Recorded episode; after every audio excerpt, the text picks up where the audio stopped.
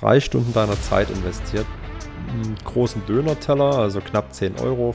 Ich würde mal behaupten, das waren nicht alles schlechte Deals. Wir reden doch mal über dieses ganze Off-Market.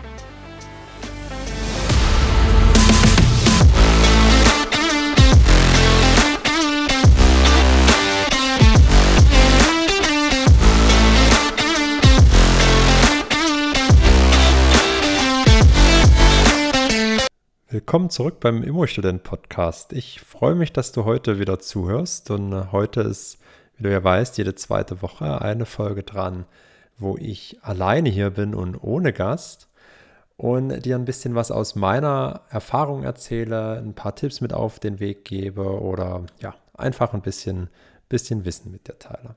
Ich habe mir für die heutige Folge überlegt, wir reden doch mal über dieses ganze Off-Market, von dem immer alle reden und von dem du sicherlich schon gehört oder gelesen hast.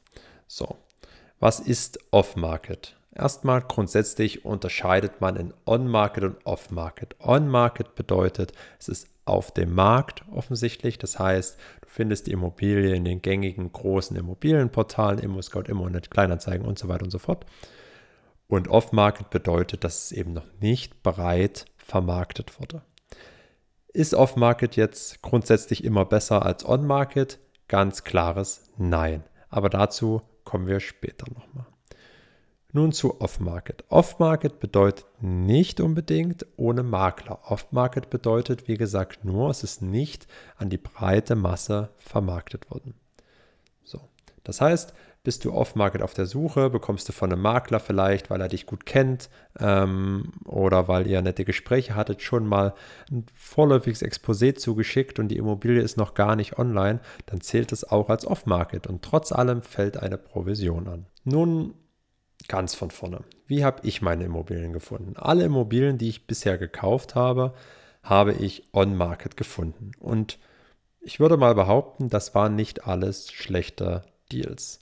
Das heißt, On-Market, Suchfilter eingerichtet, ähm, jeden Tag reingeguckt, immer wenn eine Push-Benachrichtigung auf meinem Telefon kam, angeklickt, kurz drüber geguckt, ich konnte es einschätzen, passt es, passt es nicht, kommt man vielleicht hin, will ich diese Wohnung haben. Und dann habe ich den Makler angeschrieben. Da war natürlich wichtig, super schnell zu sein, super verbindlich und professionell aufzutreten, aber gleichzeitig, und das habe ich schon mal an anderer Stelle erwähnt, war es auch wichtig, einfach immer dazu zu stehen, dass ich eben Junginvestor bin und Einsteiger, aber das heißt nicht, dass ich weniger zuverlässig bin. So, so habe ich meine Immobilien on-market gefunden, teilweise auch einfach unter Marktpreis. Aber es ist natürlich auch immer attraktiv, off-market Immobilien zu finden, zu suchen und zu finden. Weil du einfach einen Vorsprung hast, einen Vorsprung gegenüber dem Rest von Markt, einen ja, ein, vielleicht nicht diesem Druck ausgesetzt bist, so krass schnell zu handeln und natürlich da ein Stück weit Exklusivität hast. Was gibt es also für Möglichkeiten, Off-Market Immobilien zu akquirieren? Grundsätzlich habe ich ja ein paar Tipps, ein paar, ähm, ja, auch ein paar Preise dazu und zu allem oder zu den meisten auch eine kleine Geschichte, was ich bisher dort für Erfahrungen gemacht habe. Und da möchte ich damit anfangen mit dem Thema Flyer verteilen. Hast du vielleicht schon mal gehört, hey, geh doch raus, verteile doch Flyer oder äh, wenn du das im größeren Stile machst, so machen das manche Investoren, die stellen jemanden an als Studijob oder äh, ja, halt mm, oder über Kleinanzeigen jemanden gefunden, der bereit ist, ähm, x hunderte, tausende Flyer in einer bestimmten Region zu verteilen, wo dann halt nett auf einer Postkartengröße draufsteht. Hi, ähm, liebe Nachbarn, ich suche eine Immobilie für mich, gern auch renovierungsbedürftig. Ähm, natürlich ohne Makler, kann eine schnelle Abwicklung garantieren. Ähm, rufen Sie mich gerne an oder schreiben Sie mir gerne, ich freue mich auf den Austausch. So, und das kann man zu einem sehr günstigen Preis in sehr, sehr großer Masse machen. Und natürlich muss man dafür keinen anstellen, sondern man kann es auch einfach selber machen. Und genauso haben das ein Kumpel und ich hier bei Frankfurt in Langen gemacht. Ähm, wir haben gesagt, das ist unser, unser Zielort, das sind unsere Mikrolagen dort vor Ort und wir verteilen Flyer. Also haben wir kurzum 500 Flyer bestellt auf den, ja, ihr kennt die gängigen Online- ähm, Flyer-Druckanbieter. Ich glaube, die 500 Flyer haben knapp 25 Euro gekostet. Und dann sind wir abends hingefahren, wurde sogar schon dunkel und haben einfach drei Stunden lang Flyer verteilt. Drei Stunden lang von Eingang zu Eingang gegangen. Also unsere Zielgruppen waren kleinere Mehrfamilienhäuser ähm, und haben dort in die Briefkästen eingeworfen. Ähm, zwischendurch durfte der Döner natürlich nicht fehlen äh, für die Stärkung. Aber ja, so hast du zum einen, haben, oder haben wir zum einen die, die Mikrolage nochmal besser kennengelernt. Ähm, du hast die Chance, dass du mit Leuten ins Gespräch kommst, die vielleicht gerade rauskommen oder dich beobachten. Ähm, und das dritte ist, ja, es, es geht relativ zügig und du kannst eine große Fläche zu einem sehr, sehr günstigen Preis abdecken. So, was war der Return von dieser Flyer-Aktion? Ein ja, im ersten Moment sehr gering, gering scheinender Return. Und zwar hat uns zwei Wochen später eine Person angerufen und gesagt, hey, ich verkaufe meine Wohnung. Erst dachten wir natürlich, okay, die erste Woche, zweite Woche, hey, niemand hat reagiert, okay, schade drum, wir haben es probiert. Dann hat sich diese Person gemeldet, eine Wohnung und das klingt am Anfang nicht viel, aber du musst dir das so überlegen, du hast 25 Euro und drei Stunden deiner Zeit investiert und bekommst dafür gegebenenfalls ein Lied, eine Wohnung, die du kaufen kannst zu einem guten Preis oder eine Wohnung, die du als Tippgeber weitergeben kannst, ähm, wenn sie Potenzial hat. Das heißt, du kriegst für diesen Einsatz relativ viel, kannst du relativ viel Geld rauskriegen. Ja, sagen wir, das ist eine Wohnung für 100.000 oder sagen wir 200.000 die Wohnung. Dafür kriegst du Tippgeberprovision, lass es mal 5.000 Euro sein. Und jetzt rechne mal, du hast drei Stunden investiert, ähm, 5000 Euro für die drei Stunden Zeitinvestment plus oder minus die 25 Euro äh, für die Flyer. Das ist ein ziemlich guter Return und ein ziemlich guter Stundenlohn. Von daher, ja, eine Wohnung gefunden. Für uns selber hat die nicht gepasst. Wir haben sie dann weitergegeben als, äh, als Tippgeber. Langen Ende hat es leider nicht geklappt. Ähm, aber das sollte absolut nicht demotivieren, weil wir gesehen haben, es kann funktionieren und wir müssen einfach weitermachen, noch mehr, noch größere Fläche abdecken und dann schauen, was reinkommt. Von daher, Tipp Off-Market-Akquise Nummer 1, Flyer verteilen. Off-Market-Akquise Kanal Nummer 2, Anzeigen in regionalen Zeitungen schalten. Das ist natürlich so eine Sache, was den Preis angeht. Das kann von 30 Euro bis 300, 400 Euro easy gehen wenn du eine Anzeige schalten willst, die auch eine entsprechende Laufzeit hat, auch eine entsprechende Größe, vielleicht noch auch eine Auffälligkeit oder ob es einfach nur ein Zweizeiler sein soll. Ähm, von daher ja, musst du da schauen, was dein Geld hergibt und was für Erfolgschancen du dir ausrechnest. Ich habe das gemacht bei mir in einer Kleinstadt in der Nähe von Leipzig. Ähm, habe es in die Zeitung gesetzt. Es hat mich 30 Euro gekostet für eine einmalige Anzeige. Ich suche ähm, eine Immobilie, Mehrfamilienhäuser oder Wohnungen, gerne auch renovierungsbedürftig äh, ohne Makler, hier ist meine Nummer. Und es hat sich tatsächlich eine Person gemeldet und ja, dann hat er erst ein Objekt mir gezeigt, dann kamen wir ins Gespräch und hat gemeint, ja, ich habe noch dort Objekte und da Objekte und jenes Objekt und dieses Objekt äh, und das könnte er sich dann vorstellen zu verkaufen und das dann. So. Long story short, hier kam natürlich ein guter Kontakt raus. Ähm, das Haus habe ich nicht gekauft, es war schrecklich. Ähm, aber grundsätzlich würde ich sagen, es hat funktioniert und wieder für einen geringen Investment ein ganz guter Return. Und selbst wenn äh, ich die Person in ein, zwei Jahren nochmal anschreibe oder anrufe und frage, wie sieht es aus mit den anderen Immobilien und vielleicht kommt dann was raus. Von daher ja, auf jeden Fall erstmal einen Eigentümer kennengelernt und auch jemanden kennengelernt mit mehreren Immobilien, der auch bereit ist zu verkaufen. Also erstmal grundsätzlich alle Boxen tickt.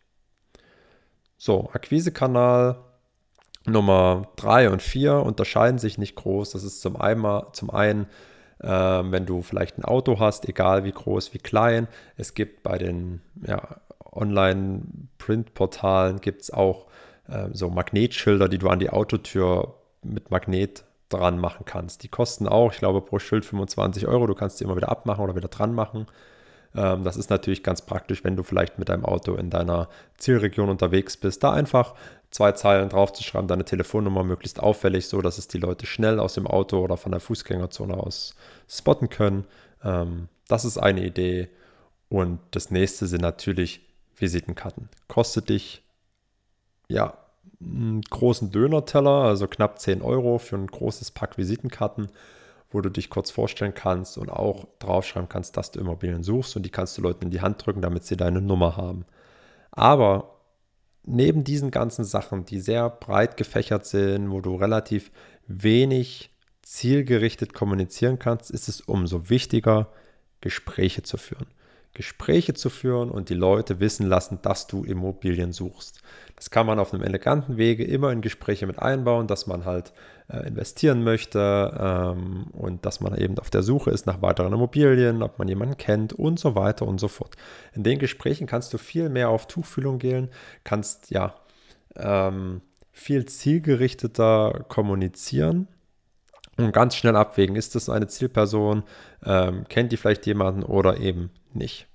Bei mir war das so, ich war mit meiner äh, Freundin im Urlaub und wir waren abends Abendessen und da kam am Nebentisch auch, wir waren im Ausland, da kam ein Deutscher an den Nebentisch. Wir haben uns mit denen ein bisschen unterhalten, schon was älter, die kamen mit ihrem Handy nicht zurecht, wir konnten mit dem Handy helfen, bla bla bla. Und so kamen wir ins Gespräch und haben uns die nächsten Tage immer wieder gesehen und dann noch auch Abendessen, nach dem Abendessen mal zusammengesessen und ein bisschen gequatscht. Und irgendwann kamen wir drauf, dass ich ja Sachen mit Immobilien mache. Und das war gerade, da hatte ich, glaube ich, gerade erst eine Wohnung.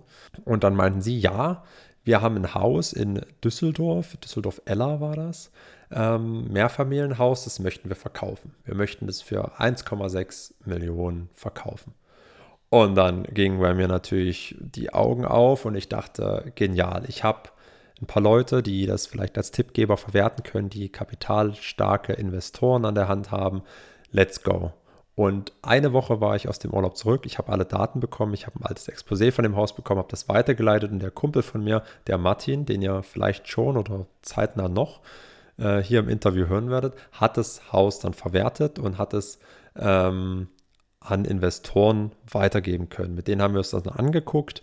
Ähm, die haben eingeschlagen, die wollten es. Es waren beide Parteien glücklich. Die Bekannten von uns und auch die Investoren und wir in der Mitte, die eine signifikante Tippgeberprovision verdient haben, natürlich auch. So, und das ist ein ganz einfacher Weg. Oder einfach ist es nicht, nein, absolut nicht. Ähm, es ist nicht einfach, es ist auch ein bisschen Glückssache und es ist auch viele Gespräche führen, aber das ist ein Weg, äh, Eigenkapital aufzubauen, diese Tippgeberprovision, wenn man Spaß daran hat, wenn man sich Mühe gibt, äh, mit Leuten ins Gespräch zu kommen und die Gespräche auch auf diese Themen zu führen. Und natürlich, und das kostet dich 0 Euro, ist auch mit Freunden und Familie zu sprechen. Ähm, die kennen wiederum Leute. Also ja, gib ihnen deine Visitenkarte mit, aber sprich vor allem mit ihnen, ähm, um rauszufinden, wen die vielleicht kennen ähm, und einfach dich ins Gespräch zu bringen. Und zu guter Letzt, und das habe ich am Anfang schon angedeutet, dass Off-Market nicht nur bedeutet aus dem Netzwerk oder äh, von dem Eigentümer direkt, sondern Off-Market bedeutet auch noch vom Makler, aber eben ja, noch nicht ähm, groß vermarktet.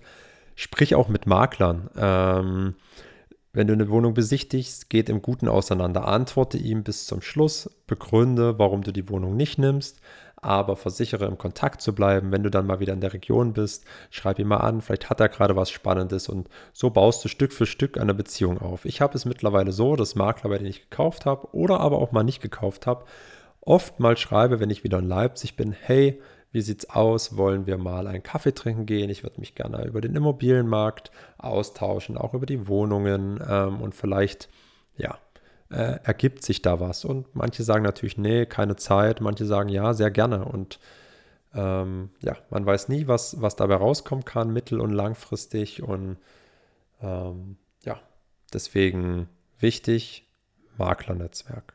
So, und ähm, ich werde in einer der nächsten Folgen mal von dem allerneuesten Projekt berichten, nämlich eine Wohnung, die ich habe den Makler angefragt für die Miete eines Objekts konkret eine Gewerbeimmobilie, die ich anmieten wollte. Und darüber im Gespräch kamen wir auch auf Eigentumswohnungen dass ich das in Leipzig kaufe. Und da hat er mir im Anschluss vier halbfertige Exposés zugeschickt, wovon eins unglaublich interessant ist, denn es ist direkt hinterm Hauptbahnhof in Leipzig. Ähm, die ist nicht auf dem Markt und die kommt auch nicht auf den Markt zeitnah, die Immobilie. Er hat sie in seinem Portfolio. Der Eigentümer hat keinen Stress, sie zu vermarkten. Und genau das ist das, was ich meine. Ähm, ins Gespräch kommen, nett bleiben, freundlich bleiben, eine Beziehung aufbauen und dann auch davon zehren können. Und am Ende ist es auch für den Makler ein Gewinn, denn er kann vielleicht ähm, ja, schnell und unkompliziert und ohne groß bei ImmoScout alles einzustellen und x tausend Fotos und Unterlagen, kann schnell und einfach mit dir zusammenarbeiten und erhält seine Provision. Das waren die für mich besten Off-Market-Akquise-Kanäle. Ich freue mich, wenn du noch andere Ideen oder Anregungen hast, dann schreib es gerne auch auf Instagram mir in einer direkten Nachricht oder hier rüber. Ähm, ansonsten freue ich mich, wenn du der Folge 5 Sterne da lässt und natürlich hier Jungen Investor Podcast folgst und mir auf Instagram als Immo-Student und freue mich auf die nächste Folge.